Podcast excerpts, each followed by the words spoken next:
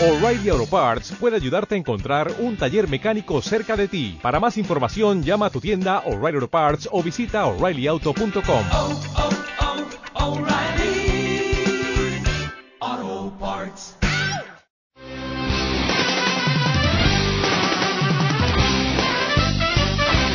preso de una tuberculosis mortal, partió a Europa en busca de sanación, pero la muerte lo alcanzó en no- 1910.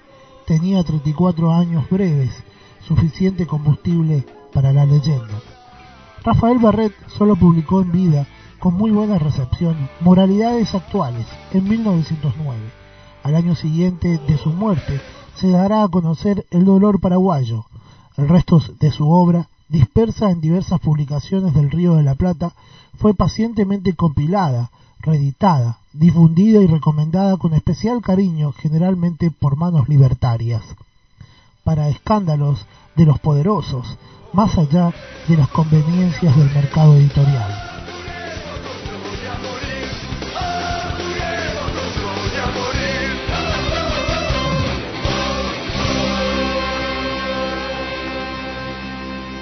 El antipatriotismo. Rafael Barret.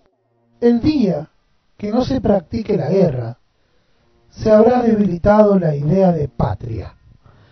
Tendremos siempre razones de matar o de morir, pero la patria habrá dejado de ser una de ellas.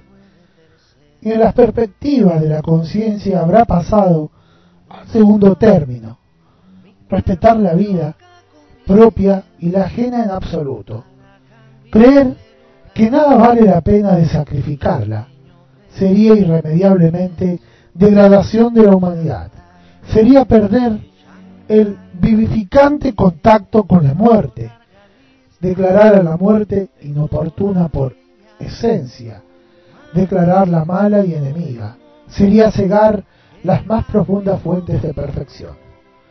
No se suprimirá, pues, la guerra por sensiblería de mujer que se desmaya si ve sangre, sino en virtud de un razonamiento trascendentalmente utilitario. Acabará la guerra como empezó y se hizo en la historia, virilmente. La diosa patria, lo mismo que los demás dioses, cae bajo el peso sutil de la crítica. El antimilitarismo es la forma actual del antipatriotismo. Se empieza a comprender que la guerra es un pésimo negocio social, que la patria una firma de crédito ficticio. Las armas se han vuelto demasiado eficaces, que perezcan por millones los soldados y se despilfarre por miles de millones el tesoro público. Aparecerá cada vez con mayor evidencia, sea cualquiera de los combatientes el que triunfe, una pérdida inevitable y necia para los dos y para el resto de la colectividad. Un acto demente. Antes lo era. Antes la guerra servía para abrir el comercio, mezclar y equilibrar las razas, arraigar los ideales religiosos, preparar la cultura. Hoy la imprenta, el ferrocarril, el vapor y el teléfono hacen eso mucho mejor. Antes la guerra era algo previsto y habitual, un oficio casi apacible, de poco riesgo y de aceptables rendimientos para los enganchados.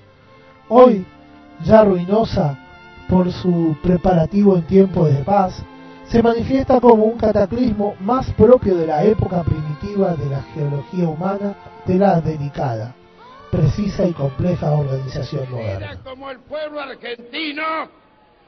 Si quieren venir, que vengan, les presentaremos batalla. Misterioso, callado, ladino, como todos los peruanos. Parece que se patinaba una fortuna en el cine porno y no tenía ni un diente el animal. Tú, bueno, estás en el corazón de Once. Yo vivo en el barrio del Bajo Perú. ¿El Bajo Perú? Sí. ¿Por qué no Con todo le- respeto al Alto Perú. ¿Por qué no le decís el Alto Perú? Porque es una especie de sobrante, o sea, son los inmigrantes ilegales. puede ser familia, puede ser buena gente. El 10%. ¿Cómo el 10%? Bueno, el 20%.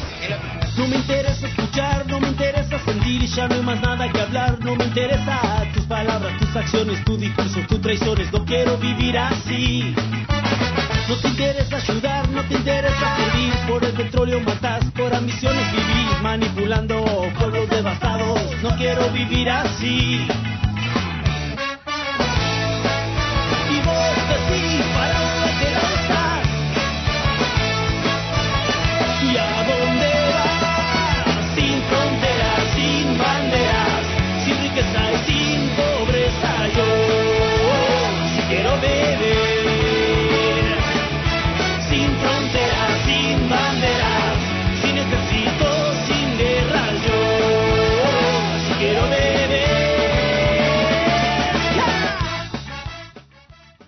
Claro que este sentimiento de perjuicio, de asunto equivocado, de quiebra ineludible, no afecta primero a los generales que huyen del cuerpo y se escríen con cintajos, ni a los proveedores del ejército y de la armada, ni a los banqueros que lucran en la bolsa de la matanza y en las noticias impostoras, ni al enjambre de piratas de peor estofa que viven de los cadáveres y de la desolación como los buitres. Son la minoría, los convencidos. Los que a la fuerza ven claro son los desposeídos y arreados al matadero. Los que nada sacan de la siniestra rapiña.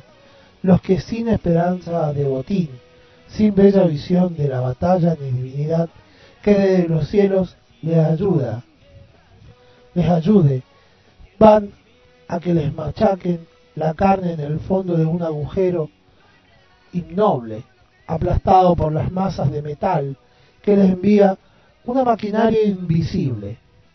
Estos son la mayoría, estos van ser los mayores. Si no fueras por las bayonetas, con que aún le podéis picar las espadas, ¿con qué argumentos le atacarías a su tranquilo trabajo? ¿A qué concepto, a qué emoción apelarían? La patria lo quiere, les diría.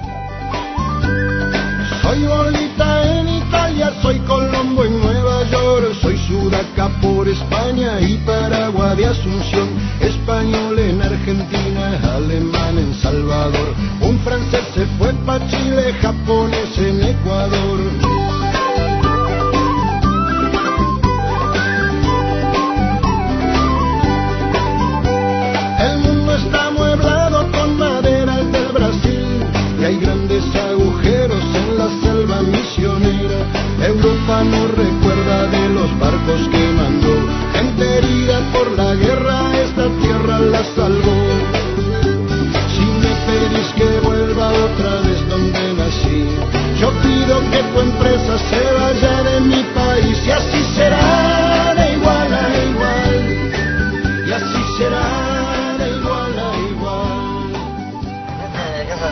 Antes tenían DirecTV. Este, me parece que tiene que ver con que los- lo que somos nosotros, digamos, que después los mismos chipolates, pero en realidad una enorme porción de la población, la mayoría te diría, es enojo, va racista, En la cumbia villera, tampoco tendría que traerle el grupo de cumbia para que no se le llene de negro acá. Eso es una obviedad. Si querés que no se te llene de negro, poner el punchi punchi toda la noche y deja entrar a una clase, no a la otra clase. Es decir, yo qué sé, hay lugares para todo el mundo y para diferentes clases de personas. No, por ejemplo, que te mezcles con todos esos negros que te van a terminar robando el celular. Es una realidad. Por ejemplo, yo subo, yo subo el micro y ven que soy este, cara de peruana, el que menos empieza a agarrar la carretera. El peruano no te, este, no te hace caso. Te dice, ya, ya, ya, ya. Sí, sí, sí, sí. Ahorita, ahorita, ahorita, ahorita. Y se te queda ahí. Puede decir, mira, acá no puede estar porque este es un lugar público y usted está acá comiendo. Este, ya me voy, ya me voy, y te quedas, yo les hago frente. Saco el martillito, ¿qué te pasa vos? ¿Qué dijiste? No, no, no, no, no, no, no, no, le estoy diciendo a él, a él. Cosa cómica, ¿no? Pero así pasa, desgraciadamente. Cuando ven el martillito se asustan. Ese asqueroso inmundo. Es un peruano ese, Gerardo. Sí, ¿Cuál. Diamonte? Yo averigüé. Estamos perdidos. No, no, porque son gente que viene a invertir. Ahora, ¿Usted qué quiere, que los peruanos roben autos por la calle? ¿Usted qué quiere, que los peruanos roben autos por la calle?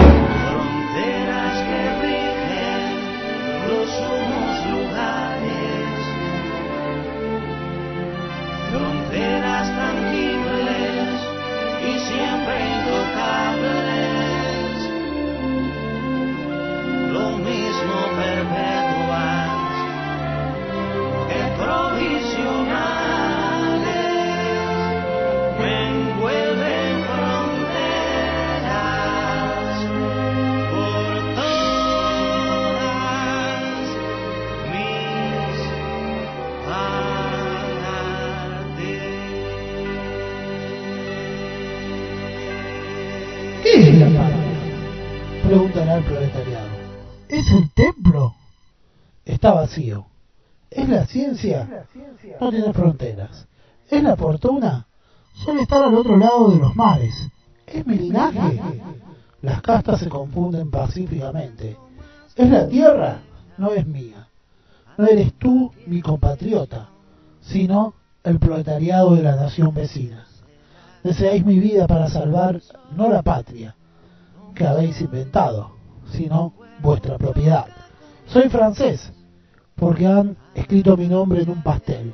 Me dices que Alemania me ha insultado, que debo vengarme. Si no me lo dijeras, nada sabría. Os habrán insultado vosotros. Vengaos con vuestros propios recursos. No exijáis que defendamos vuestros bolsillos, repletos del oro que nos quitáis. Nuestros intereses no son comunes. ¿Qué es Alemania? No hay Alemania. No hay más que alemanes. No sé qué es alemanes me han insultado, pero estoy cierto de que no ha sido ninguno de los millones que como yo harán el campo en que ni siquiera nos enterrarán. ¿Qué invaden el país?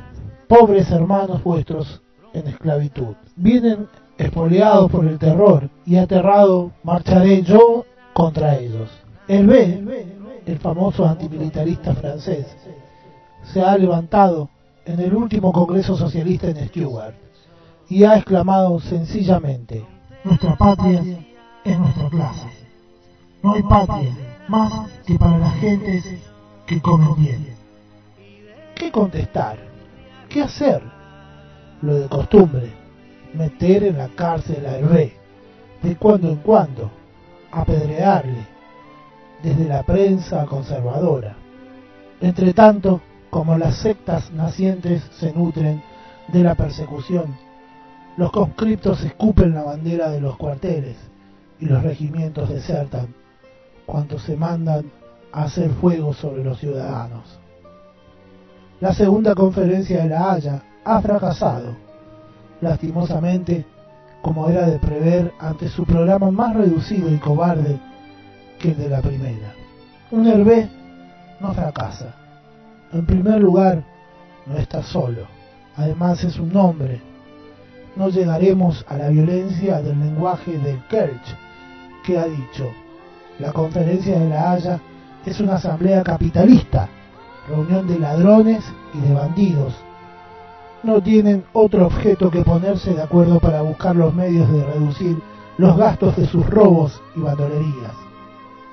Reconozcamos, no obstante, que los apreciables delegados son ricos, es decir, insensiblemente han empleado la existencia en pelear, intrigar, lucirse en los salones.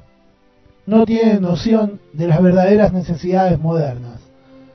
No sospechan las corrientes sub- subterráneas que empujan a un hervé.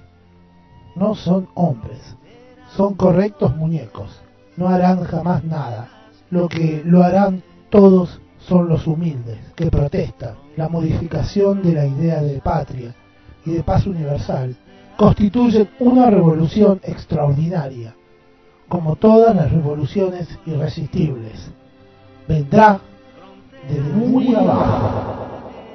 Rafael Barret, el antipatriotismo.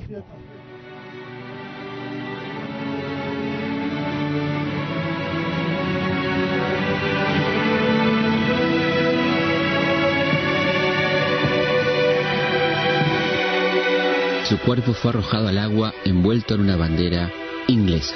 Qué increíble. El cadáver de Moreno envuelto en una bandera inglesa. Si los pueblos no se ilustran, si no se vulgarizan sus derechos, si cada hombre no conoce lo que vale, lo que puede y lo que sabe, nuevas ilusiones sucederán a las antiguas y después de vacilar algún tiempo entre mil incertidumbres, será tal vez nuestra suerte mudar de tiranos sin destruir la tiranía.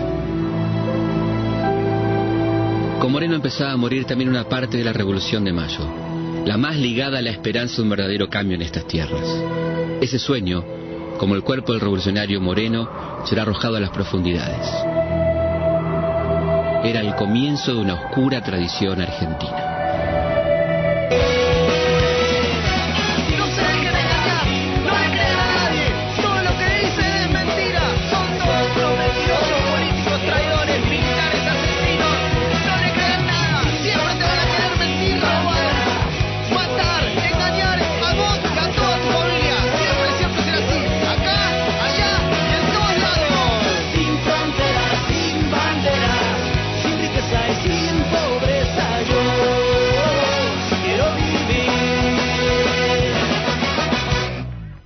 El poeta Elvio Romero lo ha visto mejor que nadie.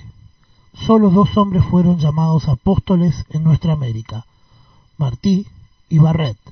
Abelardo